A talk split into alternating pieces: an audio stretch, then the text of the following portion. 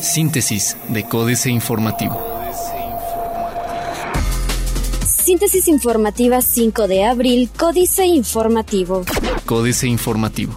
Por malos tratos, policías del municipio de Querétaro ya interpusieron quejas ante la Defensoría de Derechos Humanos de Querétaro. Ya han sido interpuestas denuncias a la Defensoría de Derechos Humanos de Querétaro y a los órganos administrativos por los malos tratos de las cuales han sido víctimas elementos del cuerpo de la Policía Municipal, informó Francisco Elizondo, miembro del Comité de Negociaciones de la Guardia Municipal. En entrevista, Elizondo indicó que estas denuncias han sido interpuestas en su mayoría por por mujeres y se han presentado algunas de ellas en forma colectiva. Estimó que al menos 50 personas ya han sido presentadas ante estas instancias.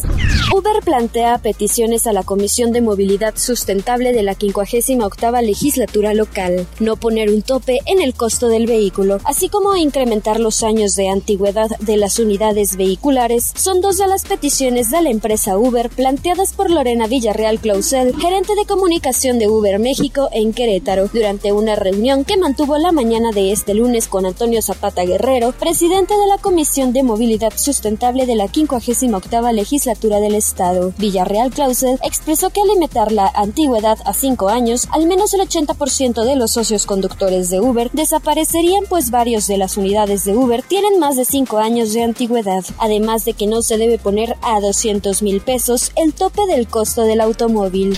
Ruta del estudiante costará 230 millones de pesos y detonará movilidad alrededor de la UAC. Francisco Domínguez Servién, titular del Poder Ejecutivo del Estado de Querétaro, encabezó la presentación de la Ruta del Estudiante que consta de obras de infraestructura que pretenden agilizar la movilidad en el polígono que conforman las avenidas Universidad, Zaragoza, 5 de febrero y Ezequiel Montes. En este marco, celebrado en Salón Gobernadores, el mandatario estatal destacó que en este proyecto se ejercerá una inversión superior a los 230 millones de pesos que estará listo en poco más de 10 meses en beneficio de los habitantes de la capital del estado y principalmente de los estudiantes de los distintos niveles.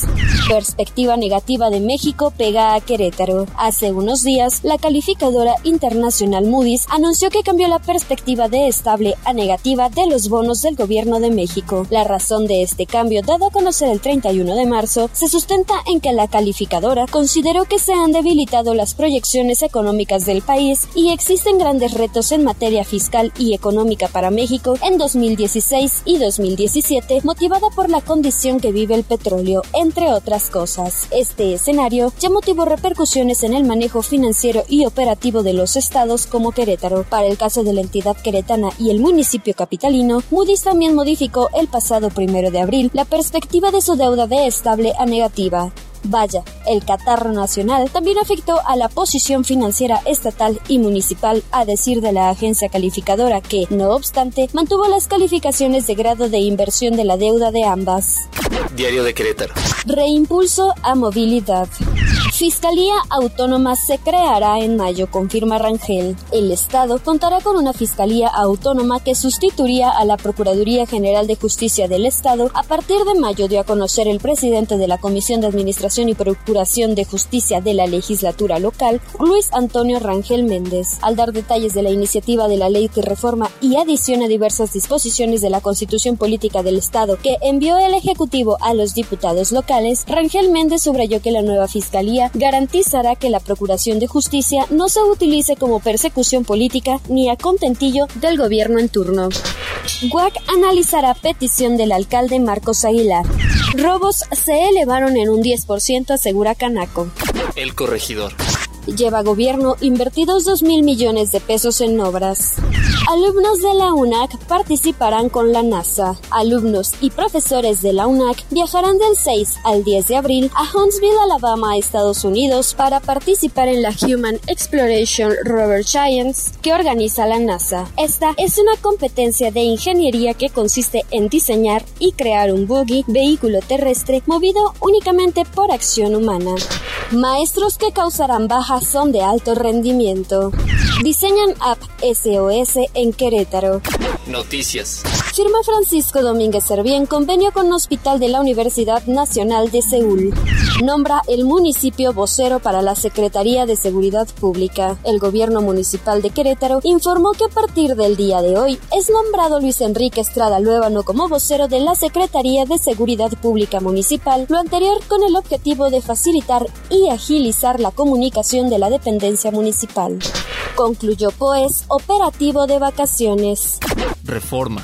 Transfieren mexicanos inversiones. Ciudadanos mexicanos han transferido más de 417 mil millones de dólares hacia paraísos fiscales, más del doble de la Reserva Internacional de Divisas del país. Lo anterior, según un reporte de 2012 de la Red para la Justicia Fiscal, una coalición independiente de investigadores y activistas preocupados por los delitos de evasión de impuestos y paraísos fiscales.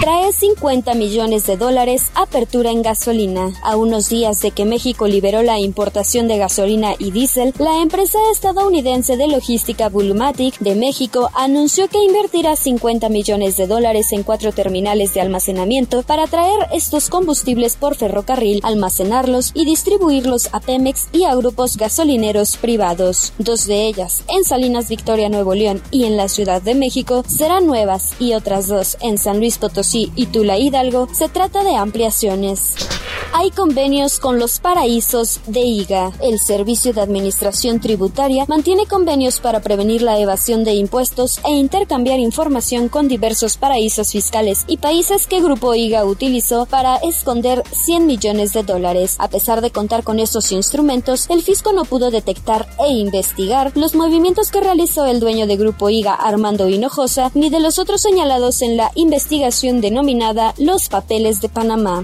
Desafía a todos el hoy no circula. Autoridades federales del Estado de México y de la Ciudad de México enfrentan el reto de facilitar la movilidad a más de un millón de capitalinos que a partir de hoy no podrán usar su auto y los ciudadanos de ajustar sus hábitos y el bolsillo para atender sus labores diarias. Tras las vacaciones de Semana Santa, hoy vuelven a clases 1.9 millones de estudiantes y trabajadores de educación básica y también inicia la aplicación emergente del hoy no circula para un millón de autos cada día en el Valle de México, del total de 5 millones que constituyen el parque vehicular. La jornada. El SAT no ve ninguna ilegalidad en trasladar fondos a paraísos fiscales. El presidente del Consejo Coordinador Empresarial, Juan Pablo Castañón Castañón, exigió llevar a fondo las auditorías fiscales en contra de quienes han enviado recursos económicos al extranjero o los tienen en paraísos fiscales para evadir impuestos. Exploran México y la República de Corea posible acuerdo de libre comercio.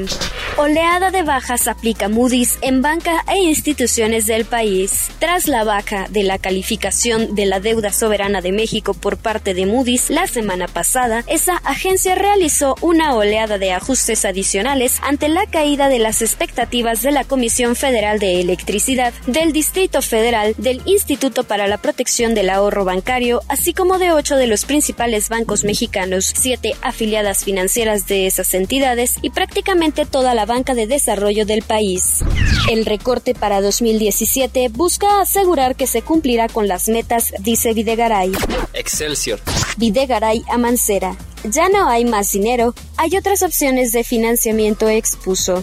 La producción de Pemex bajará más, caerá 40%. Los recortes al presupuesto de petróleos mexicanos tendrán un impacto significativo en sus índices de producción, pues se prevé que al cierre de 2017 el volumen sea de apenas 2.028.000 barriles diarios, cifra que sería la más baja desde 1981.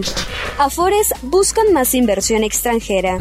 Senado analiza esta semana el Acuerdo Aéreo México-Estados Unidos. La temporalidad y gradualidad en la entrada en vigor del Acuerdo Bilateral Aéreo entre México y Estados Unidos será uno de los temas que se deberán discutir el miércoles durante el foro que organizará el Senado de la República, que debe ratificar el documento, aseguró Santiago López, vocero del Frente por la Defensa de la Aviación Nacional.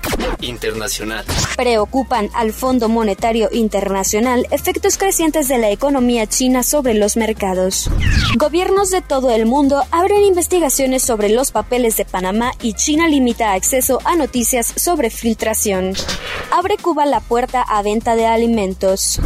Fondo Monetario Internacional pide cooperación política ante integración de economías emergentes al mercado financiero global. Otros medios. Conozca cómo Snapchat llegó a valer 16 mil millones de dólares en menos de 5 años. Expertos explican por qué los cajeros automáticos ya no son seguros. Smart TV, un nuevo riesgo en empresas. Londres desnuda a los Stones en una minuciosa exposición. Financieras. Dinero. Bajan del auto a 2 millones de personas. Enrique Galván Ochoa. Los negocios son primero. En vísperas del arranque del Hoy No Circula Plus, dos ciudadanas fueron golpeadas ayer por oponerse a la tala de árboles en el llamado deprimido Mixquack, aparentemente por gente al servicio de las constructoras. Eran árboles frondosos de más de 1.20 metros de diámetro. Susana Kanawati, enlace de la Asociación Vecinos Unidos, dijo que es una incongruencia de las autoridades. Pero, como dijo el profe Hank, sin obras no hay sobras.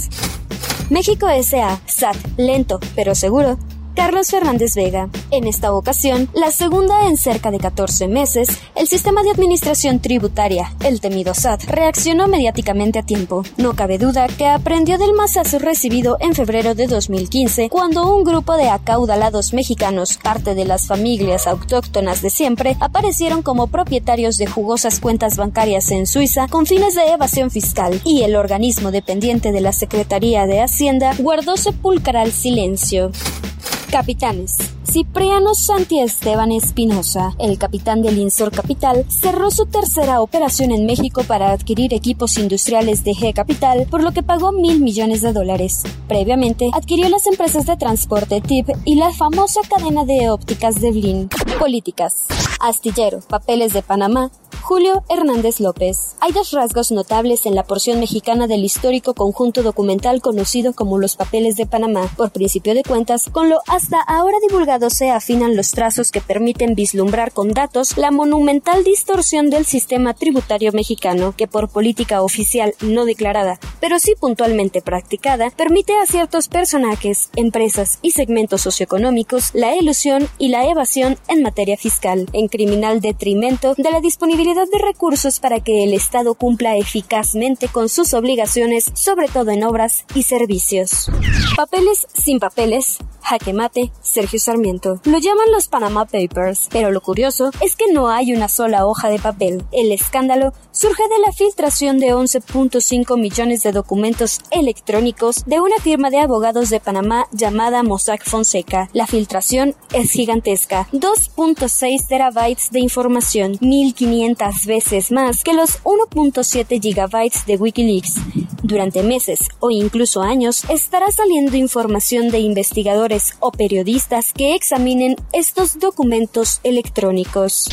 Misoginia Guadalupe Loaesa. Dice la periodista J. Newton Small de la revista Time, 31 de marzo, que no es que a Donald Trump no le gusten las mujeres. Se ha casado tres veces y tiene una hija de la que dice que si no fuera su hija, le haría la corte, sino que a las mujeres no les gusta Trump, sobre todo a partir de sus más recientes declaraciones respecto a que debería de existir algún tipo de castigo para las mujeres que practican el aborto. Hillary Clinton fue la primera en contestarle al precandidato republicano con un tuit, justo cuando una creía que esto no podía ponerse peor. Aquí no pasa nada, Genaro Lozano. Hoy no se puede decir una cosa para una audiencia y otra distinta para otra. En la era de las redes sociales, esto ya es imposible. Me dijo recientemente una persona que quiere competir por la presidencia de México, y es cierto. Las redes sociales han ayudado a monitorear como nunca antes las posiciones de los gobernantes en tiempo real. Han ayudado a transparentar el discurso público, empoderando a ciudadanos y medios de comunicación para cuestionar y destapar cloacas. Sin embargo, en México vemos escándalo tras escándalo y no pasa nada. Síntesis de Códice Informativo.